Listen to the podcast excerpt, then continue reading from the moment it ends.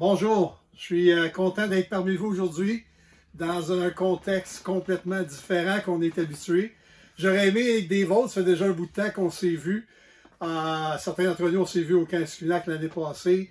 Euh, d'autres, mais ça fait déjà quelques années lorsqu'on a fait la transition pastorale. Mais je suis content d'être avec vous ce matin pour cette journée spéciale qui est la journée de Pâques et d'avoir l'occasion de pouvoir échanger avec vous concernant certains passages des Écritures que Dieu a mis sur mon cœur pour vous. Et le, titre ou le thème que j'aimerais partager avec vous ce matin, c'est Un jour nouveau se lève. Évidemment, il va y avoir un jour nouveau avec tout ce qu'on connaît présentement, le confinement, euh, le COVID-19 et tout ce qui prend en place. C'est sûr qu'il va y avoir un jour après, et ce jour-là va être un jour nouveau. Je pense qu'il y a beaucoup de choses qui vont changer suite à cela.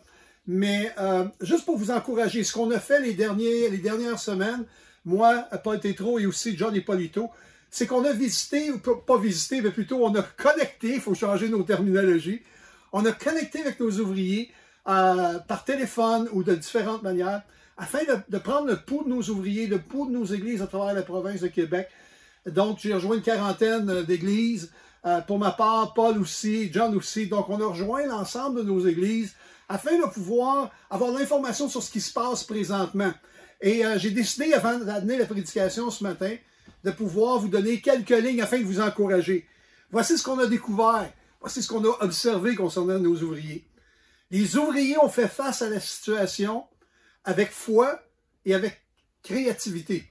Évidemment, l'utilisation des médias, des médias sociaux, à certaines églises n'avaient pas encore euh, développé cela, et là, maintenant, les plus petites comme les plus grandes églises se sont mis à, travailler pour mettre à peu près toutes leurs réunions, toutes les formes de leurs réunions sur les médias sociaux.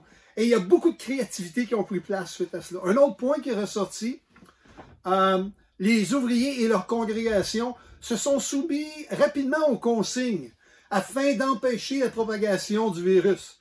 Et, pour moi, ça me parle beaucoup parce que comme croyant, je pense que c'est non seulement de, se soumettre aux autorités que Dieu a établies, mais c'est surtout l'amour de notre prochain.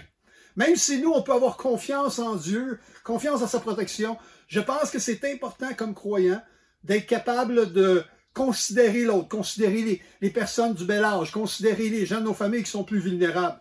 Donc l'Église et les Églises ont réagi rapidement et je veux vous remercier pour cela, Église. Troisièmement, euh, les pasteurs ont dit qu'ils travaillent plus en, en équipe. Il y a des gens dans leur église qui sont euh, euh, davantage, qui travaillent dans des domaines un peu plus spécialisés, comme les réseaux sociaux, l'informatique, etc. Donc, eux ont été un peu plus sollicités durant cette, euh, cette situation. Donc, plus de jeunes, plus de gens, plus de personnes s'impliquent. Certains, malheureusement, ont été mis au chômage. Mais euh, le bon côté de cela, c'est que certains ont dit à leur, pasteur, j'aimerais ça m'impliquer, certains se mettent à faire des contacts téléphoniques, et ce qui nous amène euh, aussi au, prochain point ensemble, euh, qui est ils encouragent les membres à s'impliquer, à contacter les autres membres. Une chose qu'on a vue, une chose qu'on a entendue plutôt, c'est que les ouvriers disaient qu'il y a plus de gens dans l'Église qui sont en contact les uns avec les autres depuis que le confinement a commencé. Euh, une, autre, chose qui a été vue, c'est qu'il y a plus de prières en petits, groupes.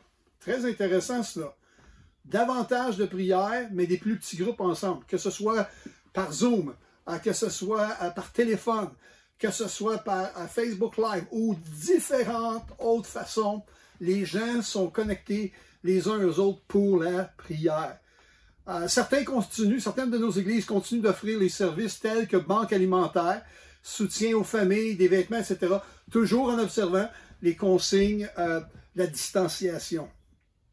Une autre chose qui a été remarquée, c'est que les messages qui sont écoutés euh, par les médias sociaux dépassent largement le nombre de personnes rejointes auparavant. À une église de 70-80, un pasteur me racontait que maintenant, ils sont entre 4 et 500 qui regardent euh, le message le dimanche matin. Euh, c'est très intéressant de voir que dans des petites communautés, il y a des gens qui sont curieux à voir ce que le pasteur ou ce que l'Église a à dire durant ces temps particuliers. Un autre point qui est ressorti, c'est que les messages sont remplis d'encouragement à recevoir de Dieu, c'est-à-dire à recevoir ce que Dieu promet.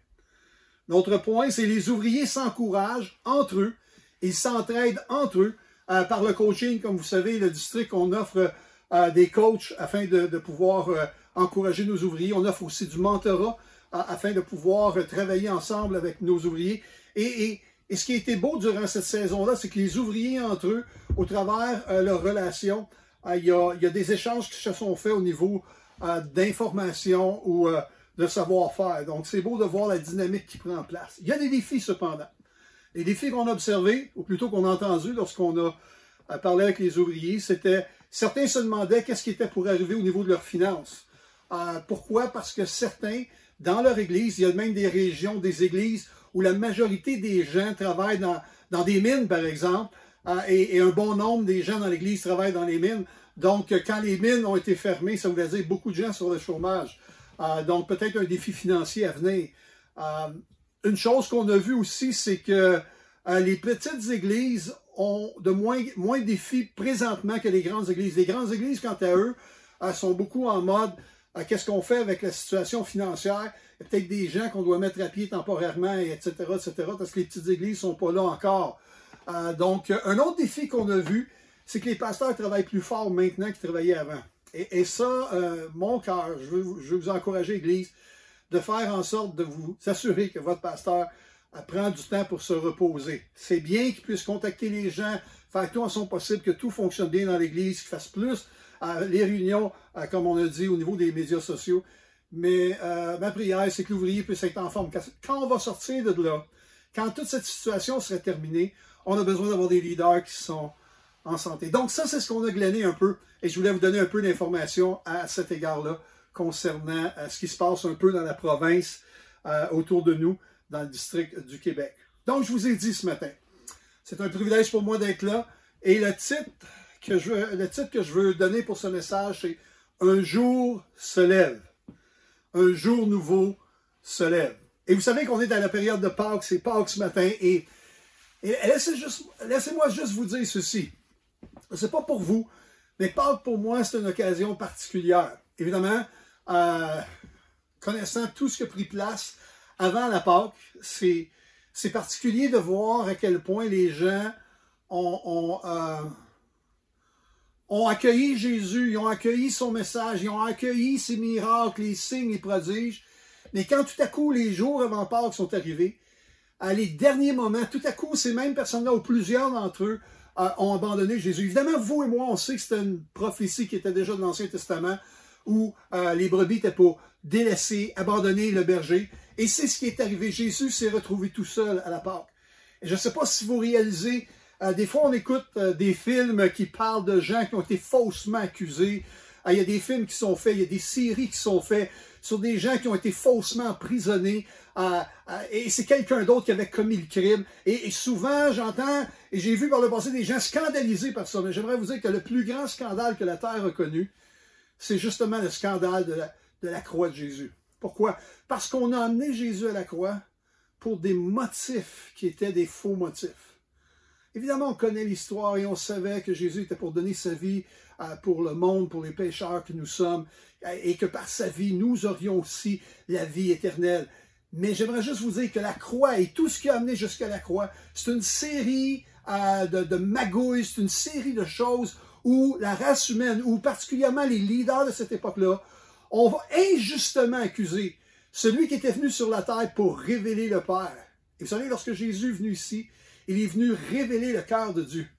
Il est venu révéler ce que Dieu, avait en réserve pour les, les êtres qu'il avait créés, pour les hommes et les femmes qu'il avait créés, pour les êtres humains qu'il avait créés. Jésus est venu révéler l'amour du Père. Jésus est venu révéler la compassion, la miséricorde. Jésus est venu révéler Dieu. Et il l'a fait de différentes façons. Il l'a fait par ses prédications, par ses enseignements. Il l'a fait, aussi par ses miracles. Il l'a fait par la compassion qu'il a adressée en pardonnant une personne ou une autre face au péché qu'il vivait. Jésus est venu et il a démontré, non seulement en parole, mais en action, l'amour du Père. Et le problème avec tout cela, c'est qu'à la fin, on connaît l'histoire. Jésus a annoncé à quelques reprises, au moins trois reprises, il a qu'il était pour mourir et ressusciter. Les disciples qui le suivaient, aucun d'entre eux réalisait que cela pouvait arriver. Qu'est-ce qui peut arriver à Jésus? Il calme la mer. Jésus, Jésus guérit les malades. Jésus ressuscite les morts. Qu'est-ce que, Qu'est-ce qui pourrait arriver que Jésus n'est pas capable de faire? Eh bien, la, croix est arrivée. Les derniers moments sont arrivés. Jésus a eu ce temps avec ses disciples et alors qu'il était avec ses disciples, comme vous le savez, un de ses disciples le trahit. Judas le trahit pour 30 pièces d'argent. C'était le prix d'un esclave à l'époque. C'était la valeur qu'on estimait au Fils de Dieu. Les êtres humains ont estimé au Fils de Dieu la valeur de 30 pièces d'argent, pas plus qu'un simple serviteur. Pourtant, tout ce qu'il avait fait, rien de ce qu'il avait fait, n'avait fait de mal. Jésus avait fait du bien. Jésus avait, parlé pour que les gens puissent comprendre ce que le Père voulait et comment Dieu voulait qu'ils puissent avoir une vie en abondance. Mais malgré tout cela, on l'a amené jusqu'à la croix. Et à la croix, laissez-moi vous dire, le jour de la croix, c'est une journée triste. Parce que, évidemment, les disciples l'avaient abandonné. Quelques disciples regardaient au loin. Quelques femmes étaient là qui regardaient la scène. Mais tout le monde était découragé. Personne d'entre les disciples pouvait comprendre ce qui prenait place. Chacun d'entre eux était complètement, complètement désemparé de la situation. Jésus est en train de mourir à la croix. C'est comme si, durant cet instant-là, ils avaient oublié ce que Jésus leur avait dit. Ils avaient oublié les promesses. C'est ce que j'aimerais faire avec vous ce matin. C'est simplement de prendre le texte dans Matthieu chapitre 28. Le texte où on nous parle de non pas la mort à la croix, le séjour, euh, euh, dans le séjour des morts, mais, plutôt lorsque Jésus, le dimanche, lorsque Jésus est ressuscité entre les morts. Et c'est ce que j'aimerais partager avec vous ce matin, Matthieu chapitre 28. Et j'aimerais partager avec vous parce qu'il est ressuscité. Et ça, c'est une bonne nouvelle. Un jour nouveau se lève parce que Christ est ressuscité. Et ce qu'on voit dans Matthieu 28, c'est que euh, les femmes sont les premières à aller au tombeau et elles se posent plein de questions. Elles se demandent qu'est-ce qu'on va faire? On va arriver au tombeau, la pierre est roulée. Qui va nous aider à enlever la pierre? Et les femmes étaient remplies d'inquiétude à savoir qu'est-ce qui était pour prendre place. Mais alors qu'elles approchent du tombeau, un grand tremblement de terre prend place, au point que les gardes qui étaient tout près du tombeau, parce qu'on avait mis des gardes, parce que certains des, religieux juifs avaient, dit ils vont venir voler le corps de Jésus, donc on va mettre des gardes pour, que personne puisse venir voler le corps. Vous savez quoi? Il n'y avait pas besoin de garde, il n'y avait pas besoin de personne pour voler le corps parce que Christ est ressuscité d'entre les morts. Et voici ce qui arrive. Un tremblement de terre prend place. Les gardes se mettent à trembler, à avoir peur. Les femmes aussi. Et voici ce qui prend place à ce moment-là au verset 5. Alors que les femmes sont dans la frayeur, un ange parle. Et voici ce qu'il dit. Mais l'ange prit la parole et dit aux femmes, Pour vous, ne craignez pas, car je sais que vous cherchez Jésus qui a été crucifié. Il n'est point ici. Il est ressuscité comme il l'avait dit. Intéressant parce que dans Luc, ça nous dit, euh, et, ça nous dit qu'un des anges avait dit, mais pourquoi cherchez-vous parmi les morts celui qui est vivant? Pourquoi cherchez-vous parmi les, morts celui qui est vivant? Le premier point que j'aimerais partager avec vous, alors que les gens étaient dans la consternation, dans l'incompréhension de ce qui prenait place, que les disciples étaient bouleversés par toute la situation et la tristesse avait envahi leur âme à cause du décès de Christ. Voici maintenant la bonne nouvelle. Christ est ressuscité d'entre les morts. Pour vous, ne craignez pas, car je sais, car je sais que vous cherchez Jésus qui a été crucifié. Il n'est point ici, il est ressuscité, comme il l'avait dit. Jésus avait annoncé, Jésus a donné des promesses. Jésus a rappelé les promesses du Père aux êtres humains. Et Jésus de son vivant avait encouragé, à chaque fois que Jésus de son vivant parlait de sa mort, il parlait aussi qu'il était pour, être, pour ressusciter. Mais c'est comme si les, les disciples avaient oublié la deuxième partie du message, la partie de la promesse. Et là, ils sont face à une situation difficile. Ils doivent se rappeler, mais il est vivant. Il l'avait promis. Et c'est ce que l'ange rappelle aux femmes il est ressuscité. Et ce que j'aimerais faire avec vous, certains ont déjà dit, je n'ai pas fait l'étude personnellement, mais certains ont déjà dit que dans la Bible, on trouve 365 fois ne craignez point, ne vous inquiétez, point, ne soyez point troublés. Toute cette dimension d'inquiétude, de souci, de crainte, à 365 reprises dans les Écritures, il y a des textes qui nous parlent de cela. Il faut, il faut réaliser que les êtres humains, on est peut-être des, euh, on est peut-être facile à vivre la crainte, l'inquiétude, euh, et, ça fait peut-être partie de nous, cela. Mais ce qui est intéressant, c'est que Dieu, dans sa parole, à 365 reprises, nous dit d'avoir confiance, de ne pas craindre. Et j'aimerais prendre avec vous seulement 8 des 365 promesses de ne pas craindre. Et j'ai la première. La première est intéressante parce que c'est dans Josué chapitre 1 verset 9 et vous allez vous en souvenir. Josué chapitre 1 verset 9, ça dit Ne, ne t'ai-je pas donné cet ordre? Fortifie-toi et prends courage. Ne t'effraie point, ne t'épouvante point, car l'Éternel ton Dieu est avec toi dans tout ce que tu entreprendras. Josué 1 9, si vous vous souvenez du contexte de cela, Moïse est mort. Josué, maintenant, le second de Moïse, celui qui suivait Moïse depuis qu'il était jeune. Maintenant, Josué doit prendre la relève pour prendre le leadership de, du, peuple au complet, de millions de personnes. Et j'imagine que Josué se sentait pas mal incapable face à ça. Et voici ce que l'Éternel dit à Josué. Voici les paroles d'encouragement qu'il lui donne. Ne t'effraie point, ne t'épouvante point, car l'Éternel, ton Dieu, est avec toi dans tout ce que tu entreprendras. Je pense que dans les temps dans lesquels nous vivons, c'est important de réaliser qu'on peut avoir des inquiétudes, des craintes, on peut, avoir toutes sortes de pensées qui viennent à gauche et à droite. Mais souvenons-nous, comme les dames qui ont été voir Jésus dans le sépulcre, comme les disciples devaient se souvenir aussi qu'il y avait une promesse rattachée à la mort de Christ, pour nous, on a besoin de se rappeler que dans les temps dans lesquels nous sommes, il y a aussi des promesses pour nous. Une deuxième promesse par rapport aux 365, ne craignez pas euh, ou ne vous inquiétez pas dans la Bible. Psaume 24, vous le connaissez bien. Psaume 23 plutôt, verset 4. Quand je marche dans la vallée de l'ombre de la mort, je ne crains aucun mal, car tu es avec moi. Ta houlette et ton bâton me rassurent. Évidemment, c'est le psaume de David, c'est le psaume euh, du bon berger. Et ce qui est intéressant dans ce passage-là, c'est les mains de Dieu, la présence de Dieu, ta houlette et ton bâton me rassurent. Ses mains, sa présence sont là pour nous rassurer, même lorsqu'on passe à travers des saisons difficiles. Un autre texte, le troisième texte, ne crains pas. Psaume 27, verset 1 dit ceci. Encore David qui, qui écrit. L'Éternel est ma lumière et mon salut. De qui aurais-je crainte? L'Éternel est le soutien de ma vie. De qui aurais-je peur? Wow!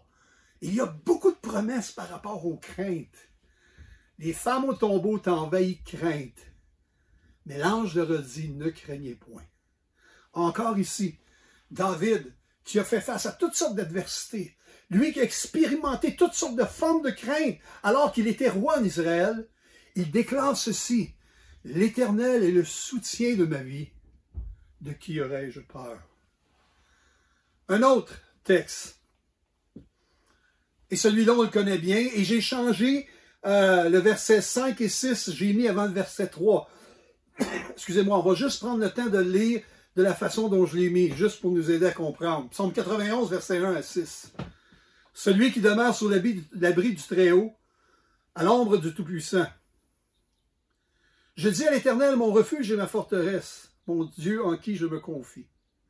Tu ne craindras ni la terreur de la nuit, ni la flèche qui vole le jour, ni la peste qui marche dans les ténèbres, ni la contagion qui frappe en plein midi. Car c'est lui qui te délivre du filet de l'oiseleur, de la peste et de ses ravages. Il te couvre de ses plumes, et tu trouveras un refuge sous ses ailes. Sa fidélité est un bouclier et une, cuirasse. Wow! Ici, on ne sait pas qui exactement, excusez-moi, exactement écrit ce psaume-là. On pense que c'est Moïse qui aurait écrit le psaume 91. Mais il y a tellement de belles choses par rapport à la confiance, par rapport au fait de ne pas craindre, de ne pas avoir peur dans ce passage-là. J'aimerais vous donner un autre passage dans les Écritures. Et certains, vous allez le reconnaître dans Isaïe chapitre 41, verset 10. Voici ce qu'Isaïe déclare. Ne crains rien, car je suis avec toi. Ne promène pas des regards inquiets, car je suis ton Dieu. Je te fortifie. Je viens à ton secours. Je te soutiens par ma droite triomphante. Un autre beau texte dans les Écritures, Marc chapitre 6, verset 50, et vous allez vous rappeler le contexte. Jésus renvoie ses disciples. Et alors que euh, les disciples sont sur la mer, la mer commence à, agiter, à être agitée et Jésus vient. Et alors qu'il vient, euh, les, disciples voient, voient quelqu'un s'en venir puis ils pensent que c'est un fantôme. Et tout à coup, au milieu même de la tempête, Jésus calme les eaux et entre dans la barque. Et voici ce qui est déclaré, ce que Jésus déclare dans Marc 6, 50. Aussitôt Jésus leur parla, il leur dit, Rassurez-vous, c'est moi, n'ayez pas peur. Un autre passage dans Jean chapitre 14, verset 27. Tout de suite après que Jésus parle du consolateur, de celui qui, qui va venir après lui, le consolateur, le Saint-Esprit qui va venir pour euh, habiter dans les êtres humains. Voici ce que Jésus déclare. Il dit, je vous laisse la paix. Je vous donne ma paix. Je ne vous donne pas, je ne la vous donne pas comme le monde donne, que votre cœur ne se trouble point et ne s'alarme point. Wow! Un autre passage qui parle d'une procrène. Un dernier passage avec vous aujourd'hui, le huitième. Philippiens chapitre 4, verset 6. Ne vous inquiétez de rien. Mais en toute chose, faites connaître vos besoins à Dieu par des prières, des supplications et avec des actions de grâce. Philippiens chapitre 4, verset 6. Ne vous inquiétez de rien. Wow! Une autre belle promesse. Et j'aimerais, j'aimerais nous dire, durant cette période-ci, durant cette période où peut-être dans les semaines qui vont venir, toutes sortes de réflexions, toutes sortes de, pensées vont venir. J'aimerais vous dire de ne pas faire l'erreur des disciples.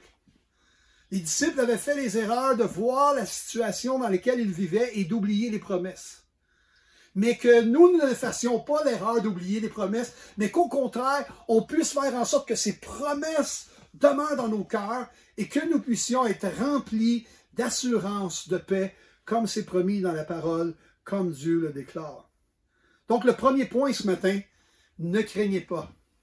J'aime, beaucoup le, contexte de ce passage-là parce que les femmes sont au tombeau et il y, a deux petits mots là qui sont intéressants. Pour vous. Juste avant, ne craignez pas, ça dit pour vous. Et pourquoi c'est marqué pour vous? Parce que les gardes qui étaient présents, quand ils ont vu le tremblement de terre, eux se sont mis à avoir plein de crainte, plein de peur face au tremblement de terre, voir la pierre rouler. Mais pour les femmes, la promesse était, mais pour vous, ne craignez pas. Et vous savez quoi? Il peut y avoir des gens dans ce monde qui présentement vont être remplis de crainte et de peur. Mais l'avantage que nous avons, c'est que nous connaissions celui qui peut remplir nos cœurs de paix au milieu des situations difficiles. Et nous devons nous arrêter et aller à lui afin de laisser sa paix envahir tout notre cœur et toute notre âme. Le deuxième point, ce matin, alors qu'un jour nouveau se lève. Matthieu 28, verset 6 dit, c'est la suite, il n'est point ici, il est ressuscité. Regardez ce qu'il dit. Il est ressuscité, il est ressuscité comme il l'avait dit. Oh, oh, on rajoute quelque chose ici. Il est ressuscité comme il l'avait dit. Il l'avait déjà promis. Il l'avait déjà promis. Et il l'a accompli, c'est fait. Dieu ne ment point. Dieu accomplit ses promesses. Et voici ce qui est rajouté. Venez et voyez le lieu où il était couché. Venez. L'invitation est faite. Venez. Venez voir. Venez voir ce que Jésus a fait. Venez voir ce que Dieu a fait. Venez voir. Venez et voyez. Le mot voyez, c'est intéressant parce que dans le mot voyez, en grec, il y a cette, dimension de, connaissance, c'est voir avec la connaissance, en sachant quelque chose. Et les, femmes sont arrivées, elles ont vu, et en même temps, elles connaissaient maintenant, il n'est plus dans le tombeau. Il est ressuscité comme il l'avait promis. Alors ce matin, quand on pense à ce texte-là, venez et voyez, on réalise que c'est une invitation qui est faite. Une invitation pour vous et pour moi, une invitation à se souvenir de ses promesses. Les femmes étaient invitées à aller voir que ce que Jésus avait promis est maintenant accompli. Et pour nous, c'est la même chose. On a, on a plein d'invitations dans nos vies présentement, à savoir de dire, hey, je me souvenais des promesses de Dieu. Et avec ces promesses-là, je sais que le Seigneur va être fidèle pour les accomplir.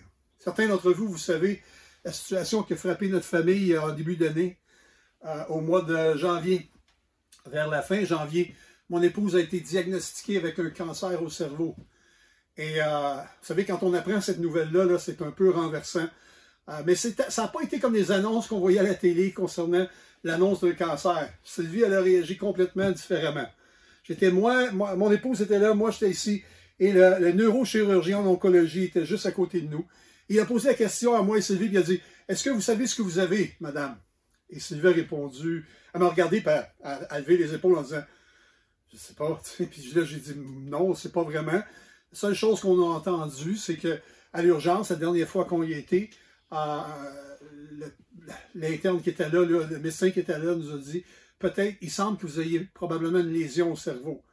Fait que là, le, médecin s'est tourné vers Sylvie et il dit Ce n'est pas une lésion au cerveau, vous avez le cancer, madame. Ce qu'on ne sait pas, c'est quel type de cancer vous avez. Est-ce que c'est un cancer stade 2 euh, sans chimio et sans radio ou un cancer stade 3 et 4 avec radio et chimio? Puis là, il nous a expliqué ce qui pourrait arriver, etc. etc. Et en écoutant le médecin, je voyais qu'il il, nous, laissait comme le champ ouvert vers un stade 2, mais je voyais aussi très bien qu'il expliquait davantage le stade 3 et 4 du cancer, etc. Donc, quand on est. Puis, ce qui a été intéressant, c'est la réaction de Sylvie. Sylvie, quand elle a appris la nouvelle, elle s'est tournée vers le médecin, elle dit, et, voici ces mots, elle a dit Ah, c'est juste un sujet de plus de prière pour nous. Et le médecin a fait Quoi, quoi, quoi Elle dit C'est juste un autre sujet de prière pour nous. Oh, il dit, Madame, si vous prenez ça comme ça, c'est bien. C'est bien. Oui, c'était un autre sujet de prière pour nous. En même temps, vous savez, dans cette vie, il y a toutes sortes de choses qui peuvent nous inquiéter. Alors que je, m'en allais avec Sylvie et je la ramenais à la maison après cette nouvelle-là, évidemment, le soir est arrivé. Les plus grands défis durant cette saison-là, pour moi, ça a été quand je me couchais le soir, quand je me levais le matin. Toutes sortes de pensées venaient dans mon intelligence et j'avais besoin d'aller dans la parole, j'avais besoin d'aller à la prière juste pour changer mes pensées. En même temps, j'ai comme vous savez, on a un ami proche qui est décédé l'année dernière par rapport à justement un cancer du cerveau aussi. Et euh, euh, pour, été, pour, l'avoir côtoyé dans les derniers jours de sa vie, euh, je réalisais que, et, dans son cas, lorsqu'il avait été à l'hôpital les, neurochirurgiens avaient diagnostiqué que c'était inopérable. Et vous connaissez notre ami, quelqu'un de votre secteur, Jean-Louis Beauchamp. Et euh, euh, évidemment, l'image de, Jean-Louis dans les derniers moments, les, dernières journées de son vivant, c'est souvent l'image qui revenait par rapport à Sylvie. Vers où on s'en va? Euh, je, vais être honnête avec vous, et c'est ce que Sylvie vous dirait. Ce qu'on a ressenti durant cette saison-là, c'est l'intensité de la prière des gens qui nous aimaient, des gens qui nous connaissent. Des pasteurs, des églises, au Québec particulièrement, évidemment, mais aussi à travers le Canada et même au-delà du Canada, aux États-Unis et ailleurs, dans des endroits où on a pu aller faire du ministère par le passé.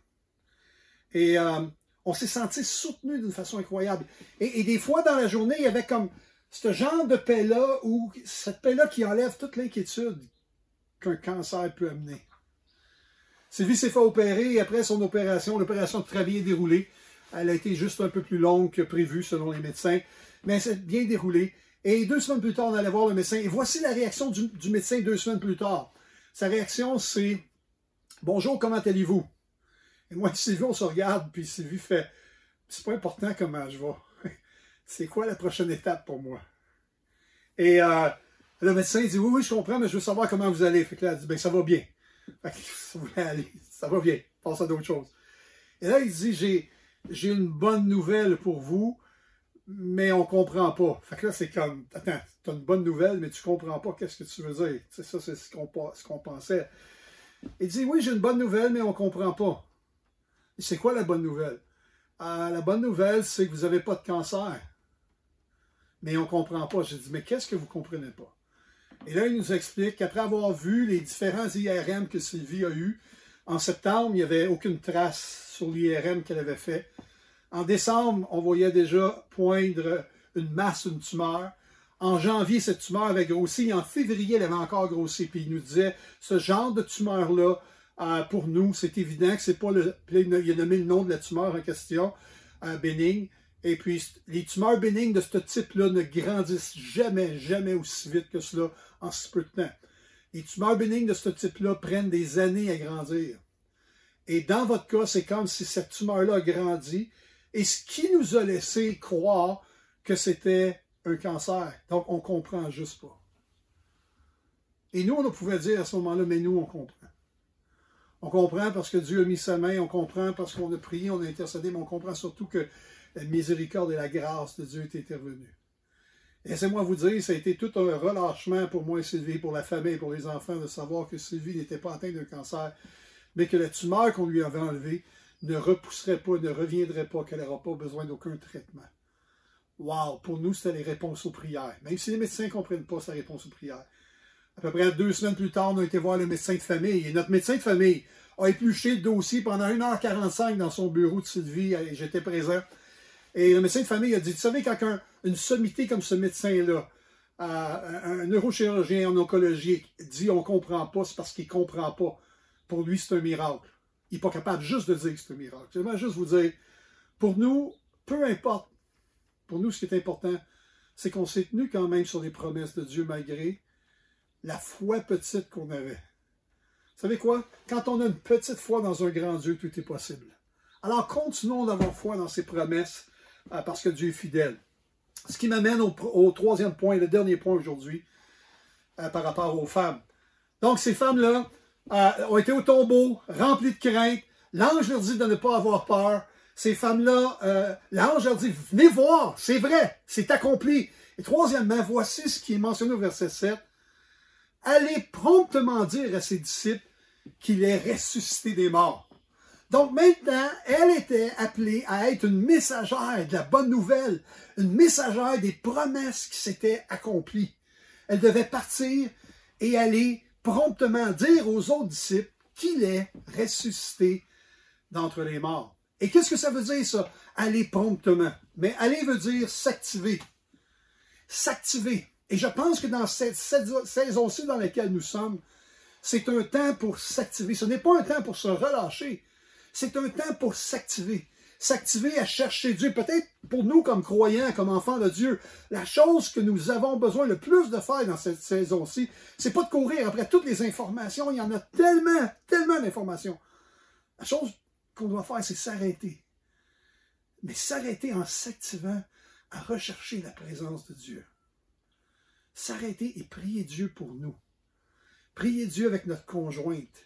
Développer un temps de prière avec nos, nos, épouses ou nos époux, dépendamment, et, avec nos conjoints. Développer des temps de prière. Chercher la face de Dieu. S'activer à aller auprès de Dieu. S'activer à aller davantage proche de la présence de Dieu. Mais c'est aussi le dire. Aller promptement dire Dire parle ici de partager. Savez, vous et moi, on a plein d'exemples dans nos vies sur lesquels on peut dire Waouh, voici telle situation, je connaissais une promesse, Dieu a accompli sa promesse dans ma vie. Pour telle situation, je connaissais une promesse et Dieu a accompli sa promesse dans ma vie. Et vous et moi, depuis que nous connaissons le Seigneur Jésus-Christ, nous avons plein d'exemples où on peut dire Dieu a promis, juste dans l'histoire de Sylvie, de ce qu'elle a vécu, c'est incroyable. On s'est assis un soir, euh, il y a à peu près une semaine et demie, puis on a commencé à regarder toutes les étapes, toutes les situations qui sont arrivées, comment le Seigneur nous a emmené plein de grâce et de plein de bénédictions au travers ce qu'on vivait depuis le mois de janvier. Et il faut le partager, partager comment Dieu est bon. J'aime beaucoup dans Pierre, ça dit, allez annoncer, allez partager les vertus de Dieu. C'est-à-dire, trop souvent, on, partage ce que les gens devraient faire ou ne devraient pas faire. C'est pas ça qu'on est appelé à partager. Ce qu'on est appelé à partager, vous et moi, nous sommes appelés à partager les vertus de Dieu, le caractère de Dieu, ce que Dieu veut faire dans la vie des gens. Et dans des, temps dans lesquels nous sommes, oui, il peut arriver que des gens soient inquiets, des gens se remplissent de soucis, d'inquiétudes par rapport à leur travail, par rapport à leur santé, par rapport à leur famille, par rapport à, à leurs parents, par rapport il y a toutes sortes de choses qui peuvent arriver. Mais vous et moi, on a un message. Vous et moi, on peut partager les promesses qui ne sont pas seulement destinées à nous, mais destinées à tous ceux qui croient en Dieu. J'aimerais nous encourager à aller, à être actifs dans cette saison-ci. Actifs pour annoncer, actifs pour encourager. Peut-être vous allez encourager un frère, une soeur. Peut-être vous allez tendre la main, euh, toujours en respectant les consignes, aider une personne âgée avec son épicerie et les choses semblables. Mais j'aimerais juste nous dire, soyons actifs à partager la bonne nouvelle. Je pense que quand on est actif à partager la bonne nouvelle, il y a toutes sortes de belles choses qui vont prendre place. Vous savez, cette histoire-là se termine avec quelque chose d'encore plus beau. Et j'aimerais juste vous partager à le verset 9. Alors que les, les femmes vont et regardent ce qui arrive, alors que les femmes obéissent à l'ange et vont partager, elles sont motivées. Évidemment, quand vous savez que ah, Jésus est ressuscité d'entre les morts, que la promesse est accomplie, c'est vrai, il est ressuscité. La première chose que tu veux faire, c'est partir à courir. Je peux imaginer ces femmes-là. Ils rentrent, ils rentrent vers le tombeau remplis de questions, d'inquiétudes, de peur, de crainte, de soucis. Puis ils ressortent en courant avec une joie. Comme la Bible le dit dans Jean, ça dit que ces femmes-là avaient une forme de crainte, mais une joie dans le cœur. Pourquoi? Parce qu'il est ressuscité. Mais voici ce que le verset 9 nous dit. Alors qu'elles s'en vont rejoindre les disciples, et voici Jésus vint à leur rencontre dit, Je vous salue. Elles s'approchèrent pour saisir ses pieds et elles se prosternèrent devant lui. Verset 10. Alors Jésus leur dit, écoutez bien ça, ne craignez pas. Ne craignez pas. Un autre ne craignez pas dans les Écritures. Allez dire à mes frères de se rendre en Galilée. C'est là qu'ils me verront. Wow! Ces femmes-là étaient déjà remplies pour aller annoncer la résurrection de Jésus alors qu'elles sont dans l'obéissance. Jésus en rajoute une couche. Jésus en rajoute en se manifestant devant elles en leur démontrant la preuve, non seulement qu'il n'est plus dans le tombeau, mais qu'il est vraiment ressuscité. Alléluia. La résurrection de Jésus-Christ, c'est une occasion de dire, plein de prophéties avaient été faites dans l'Ancien Testament pour parler de, la naissance de Christ, de la vie de Christ, de la mort de Christ. Et la résurrection de Christ avait été annoncée. Et c'est arrivé. Et puis pour moi, ce que ça me dit aujourd'hui, c'est un jour nouveau un jour nouveau où vous et moi, on doit s'attacher plus que jamais aux promesses de Dieu. Vous et moi, nous devons rester ancrés, solidement ancrés dans les promesses de Dieu. On entend toutes sortes de nouvelles à gauche et à droite. J'aimerais juste vous dire, ce qu'on a besoin d'entendre plus aujourd'hui, c'est la bonne nouvelle, c'est la parole de Dieu, c'est la parole de, de Christ. On a besoin d'entendre la parole. La foi vient de ce que l'on entend. Et ce que l'on entend vient de la, de la parole de Christ. Et j'aimerais vous dire, si ta foi est petite aujourd'hui, et tu veux faire grandir ta foi, replonge-toi dans les Écritures, replonge-toi dans sa parole, parce que la foi vient de ce que l'on entend, et ce que l'on entend vient de la parole de Dieu. Et si on entend moins de la parole de, Dieu et plus d'autres choses, ça se peut que nos cœurs soient envahis d'inquiétude. Mais si tout à coup on change et on revient à encore méditer la parole de Dieu, sauder la parole de Dieu et laisser la parole de Dieu par la puissance du Saint-Esprit faire son effet dans nos cœurs et dans nos vies, tout à coup on devient héritier des promesses de Dieu. Évidemment, le temps qu'on a eu ensemble aujourd'hui, c'était à distance et j'aurais tellement aimé d'être des vôtres. Mais en terminant, ce que j'aimerais faire, c'est d'avoir l'occasion de prier pour vous et de prier aussi pour notre province, de prier ce qui prend, pour ce qui prend place autour de nous. Et c'est ce que je veux faire en terminant. Euh, simplement prier Jésus. Prier Jésus. Et on entend dire a plus de prières maintenant au milieu de l'Église, dans l'Église, que jamais auparavant. Et ça, c'est une bonne chose. Parce qu'avec la prière, la puissance de Dieu agit. Alors, est-ce qu'on peut prier en terminant ensemble? Laissez-moi vous conduire en prière, s'il vous plaît. Alors, Seigneur Jésus, je veux te remercier aujourd'hui. Je te remercie, Seigneur, que tu es fidèle, que tu ne changes pas, que tu es toujours le même. Tu étais présent pour nous dans le passé. Tu vas être présent dans le futur, mais tu es surtout présent dans le maintenant, dans le maintenant de ce que l'on vit. Et Seigneur, nous voulons prier aujourd'hui pour nos gouvernements, pour nos responsables, pour ceux qui prennent des décisions. Nous voulons prier pour que tu donnes à ces hommes, à ces femmes, cette sagesse qui vient d'en haut. Nous voulons prier pour que tu les accompagnes. Seigneur, nous te remercions pour tous les gens qui sont en premier plan, qui, sont en train de servir comme des, des, médecins, des, ambulanciers, des infirmiers, des infirmières, ces gens qui travaillent de près ou de loin avec les personnes âgées dans la CHSLD. Seigneur, on prie pour eux. Et ma prière, c'est que tu puisses protéger chacun qui investisse leur vie littéralement à servir les autres. Fais-leur du bien. Que ta main de protection soit sur eux. Et s'il y en a qui ont contracté le virus de quelconque façon, nous prions, relève-les au éternel, guéris-les là où ils sont. Je te remercier pour ces gens qui, ont tellement un cœur pour les autres, qu'ils servent les autres présentement. Merci de mettre ta protection sur eux, oh Dieu. Seigneur, j'aimerais prier aussi pour les policiers et, les ambulanciers et, les, pompiers, Seigneur, les gens qui sont là euh, face aux situations parce qu'il y a des gens qui sont inquiets. Il y a toutes sortes de choses qui prennent place. On prie pour une sagesse aussi pour les policiers et ces gens-là lorsqu'ils interviennent. On prie pour une protection aussi pour leur vie, Seigneur. Seigneur, merci que tu es avec nous, ton peuple et ton Église. Seigneur, aide-nous dans ces temps de confinement. Aide-nous à nous approcher encore plus de toi. Que ta parole devienne encore plus glorieuse à nos cœurs et nos intelligences. Seigneur, que, que nous puissions approfondir encore plus davantage qui tu es et la beauté de qui tu es, Seigneur. La splendeur de ta grandeur, la puissance de ta gloire, Seigneur. Ce matin, je prie pour le peuple à Rimouski, je prie pour Pasteur David, son épouse, sa famille, je prie pour les anciens, les diacres, je prie pour les ministères, je prie pour l'Église. Seigneur, protège-les. Protège-les présentement, mais en même temps, remplis-les de toi, sature-les de toi. Fais en sorte, Seigneur, qu'ils puissent, au travers ce temps-ci, euh, se souvenir à quel point ta présence était tout près d'eux, se souvenir à quel point, Seigneur, tu étais à côté d'eux. Ta houlette et ton bâton les rassurent. Qu'il en soit ainsi. Seigneur, je prie pour une pleine mesure de bénédiction et je prie surtout que ton peuple puisse se souvenir de ces promesses que tu leur as laissées. Toutes les promesses qui sont dans la Bible. Que ton peuple puisse se souvenir de ces 365 versets qui parlent de ne pas s'inquiéter, de ne pas se soucier, de ne pas être troublé. Mais Seigneur, qu'on puisse vivre en expérimentant ta paix afin d'annoncer aux autres que tu es réel encore aujourd'hui et que tu agis dans la vie de ceux qui te connaissent. Seigneur, je te rends grâce pour le temps que nous avons eu ce matin.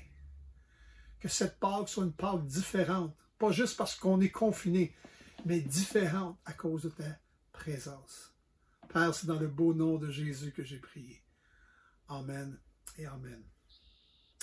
En terminant, je veux simplement dire euh, merci à Pasteur David de m'avoir donné l'occasion ce matin de pouvoir partager avec vous. Et euh, j'ai tellement hâte qu'on puisse se revoir éventuellement.